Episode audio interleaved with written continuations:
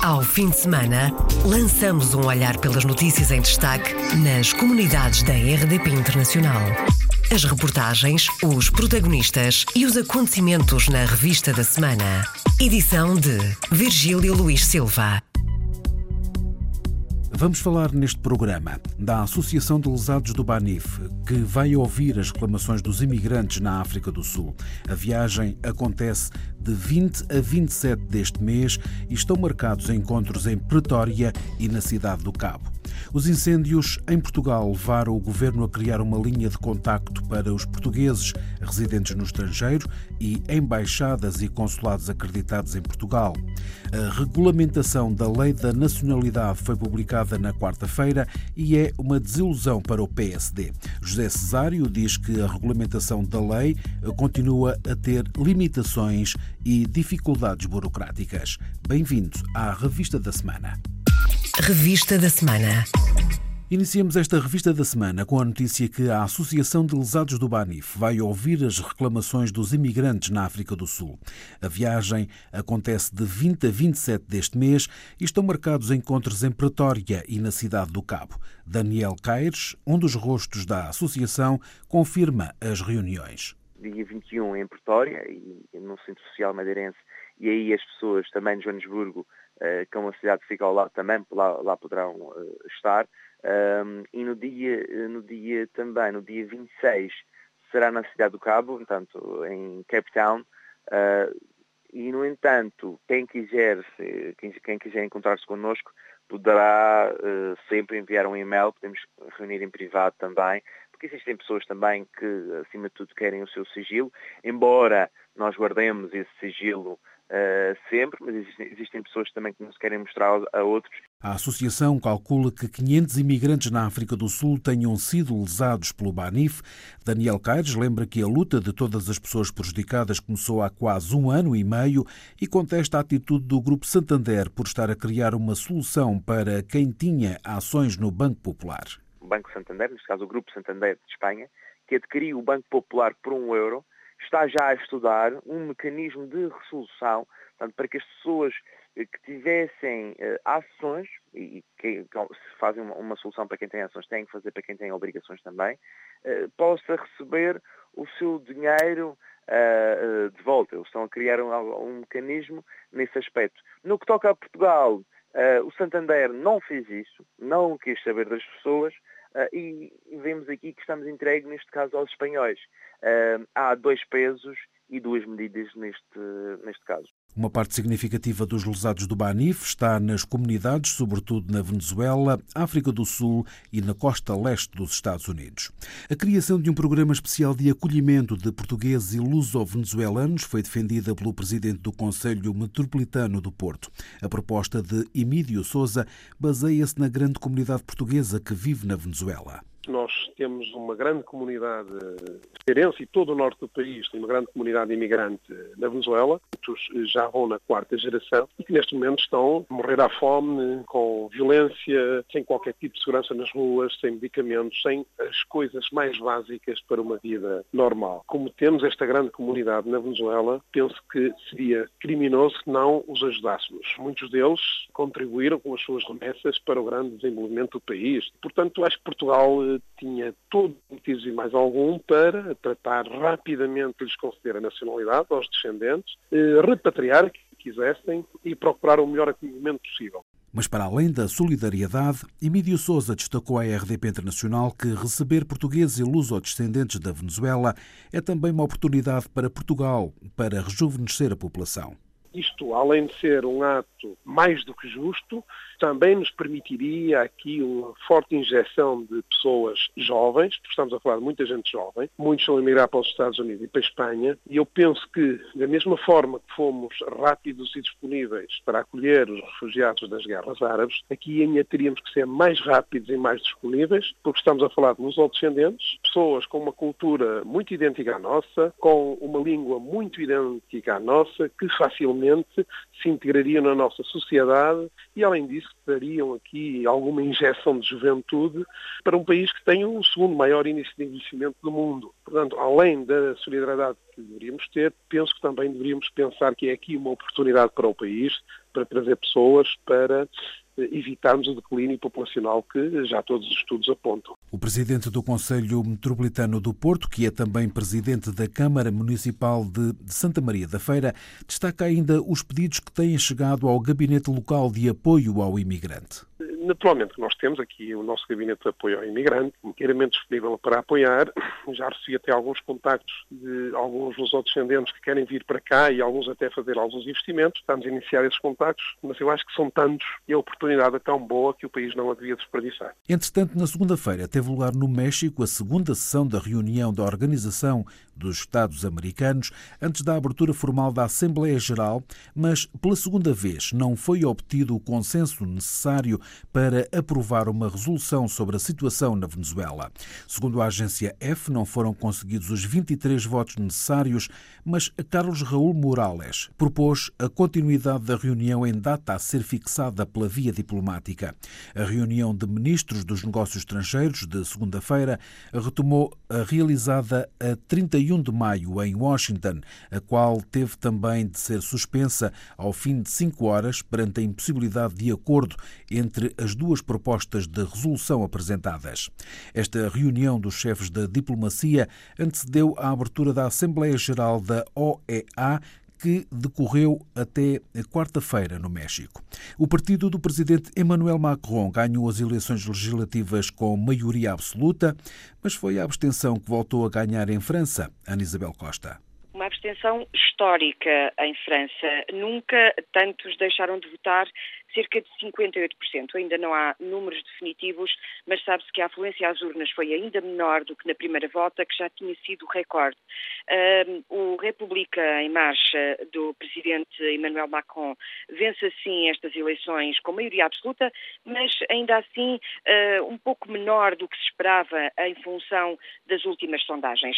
A segunda força mais votada, um, os republicanos, uh, o PS é a terceira força mais votada mas eh, não deixa de sofrer com esta hecatombe política, como lhe chamou o secretário-geral, Jean-Christophe Cambadeli, que já apresentou admissão e que assumiu toda a responsabilidade uh, por esta uh, derrota do Partido Socialista. Disse também, uh, pediu também a Macron para não se esquecer que, apesar de ter uma maioria absoluta, não esqueça o diálogo democrático. Esta nova Assembleia Nacional Francesa vai ter pela primeira vez como deputada a líder da Frente Nacional. Marine Le Pen foi eleita no norte do país, já fez saber no discurso de vitória que vai lutar contra a imigração. Também eleito o líder da extrema-esquerda, a França insubmissa, Jean-Luc Mélenchon, uh, quer fazer um referendo para perguntar aos franceses se reconhecem legitimidade àquilo que chama uma minoria, uma vez que a abstenção foi tão elevada. Os republicanos fizeram-se saber como a principal força da oposição será, neste caso, a direita a fazer oposição à direita. Uma coisa é certa, o novo Parlamento tem muitas novidades. É renovado, uma vez que 54% dos 577 deputados nunca foram eleitos para nenhum cargo político, 40% dizem-se que não são nem de esquerda nem de direita, a média de idade é de 47 anos, vai ter uma representatividade de mulheres de cerca de 40% e deles 70% são quadros superiores. Segundo o Ministério do Interior francês, o partido A República em Marcha do presidente Macron e o seu aliado, Modem, obtiveram 341 assentos, o que ultrapassa os 289 necessários para garantir a maioria absoluta. Recorde-se que o Parlamento francês é constituído por 566 lugares. O partido de direita, os republicanos e os seus aliados ficaram em segundo lugar, com 129 lugares já garantidos, segundo dados do Ministério francês. Os socialistas ficaram com 29 assentos, a França insubmissa com 17, enquanto que a Frente Nacional obteve apenas oito deputados, entre os quais a sua líder Marine Le Pen. Quanto aos candidatos portugueses e lusodescendentes, Dominique da Silva, lusodescendente, foi eleito deputado na segunda volta das eleições legislativas em França e disse estar emocionado porque tem um nome português em quem os franceses confiaram. Com origens portuguesas, também foram eleitos com a etiqueta do movimento A República em Marcha, Anne-Laure Chatelot, na 12ª Circunscrição do Norte, e Ludovic Mendes, na 2 Circunscrição de Moselle, assim como a deputada socialista cessante, Christine Pires Baume, na 2 Circunscrição de Puy-du-Dôme. Letitia Romeiro Dias, candidata francesa em marcha, mas com uma estreita ligação a Portugal, também venceu a corrida eleitoral na terceira circunscrição de Essonne, face à luso-descendente Virginie Araújo. Dos candidatos com origens portuguesas na corrida eleitoral foram eliminados Otília Ferreira, na primeira circunscrição de Charentel-Maritime, e eh, Paulo da Silva Moreira, na primeira circunscrição de Ione, ambos eh, de República em Marcha, e Virginie Araújo, de França e Submissa, na terceira circunscrição de Essonne. Na terça-feira, em Beausoleil, França, a comunidade portuguesa prestou homenagem às vítimas dos incêndios em Portugal.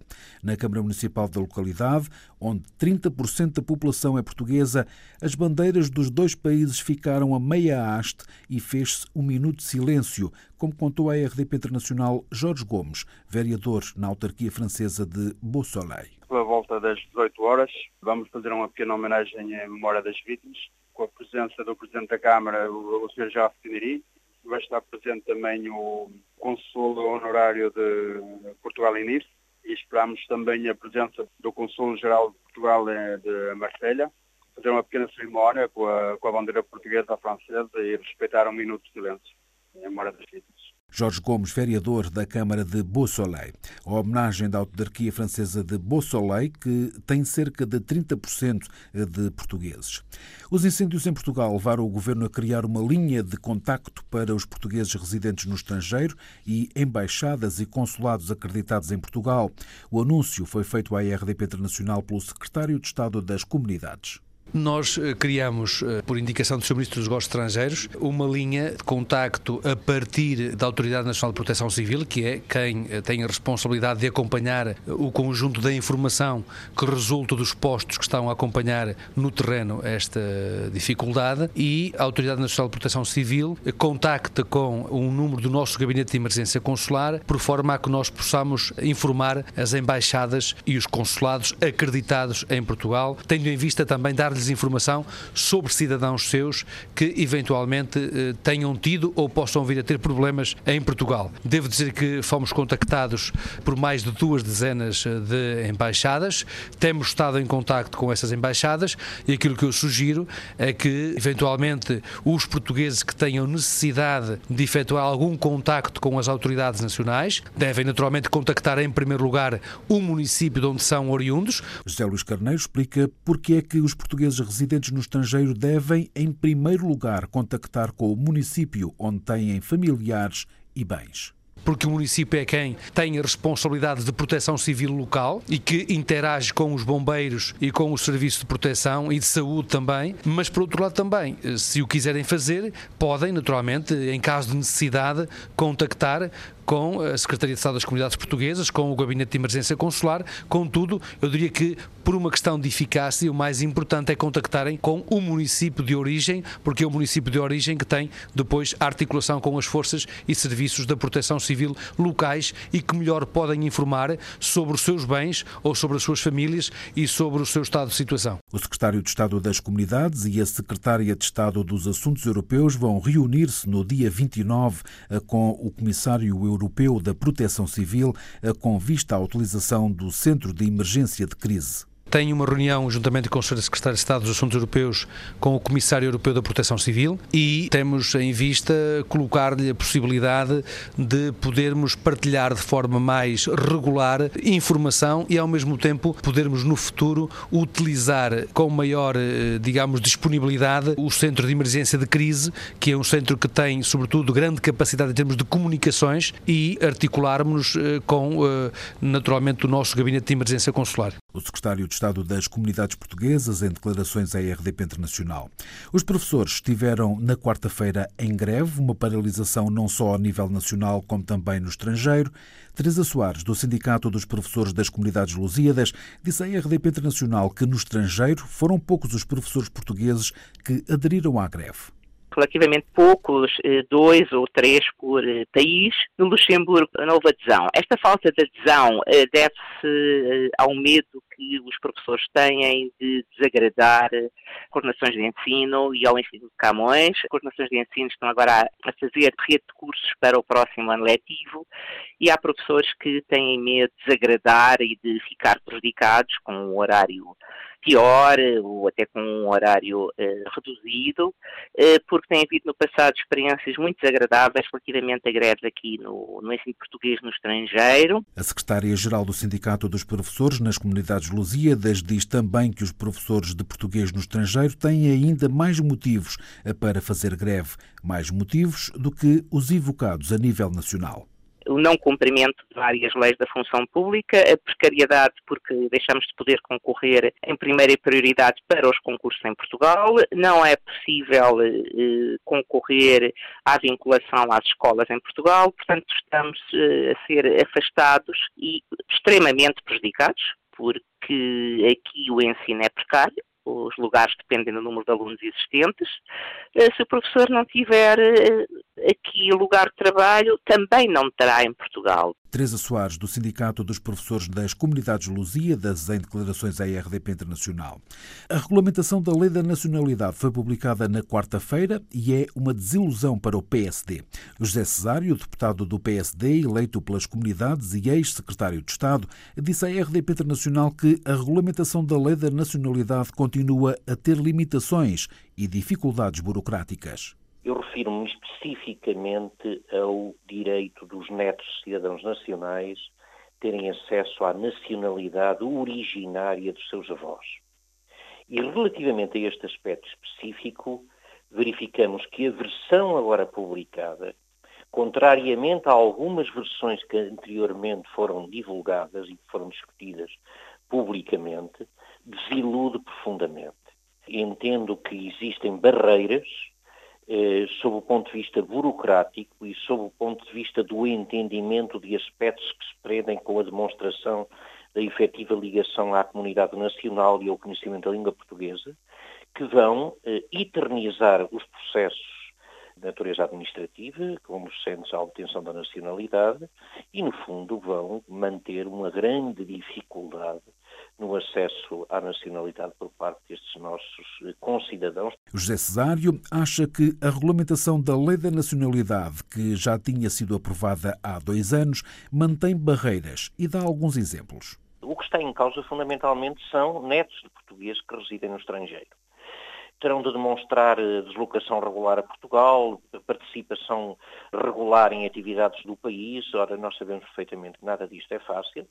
Eh, por outro lado, tudo isto vai ser apreciado em Portugal exclusivamente pela Ministra da Justiça, conjuntamente com os respectivos serviços do Instituto de Registro e Notariado, o que também eh, pode contribuir para uma grande morosidade destes processos, eh, tendo em consideração o tempo de espera que já hoje implicam os processos de obtenção de nacionalidade superiores a nove meses, a dez meses, para os próprios filhos adultos cidadãos nacionais. Questões que podem tornar mais demorados os processos para a obtenção da nacionalidade portuguesa por parte de netos de imigrantes.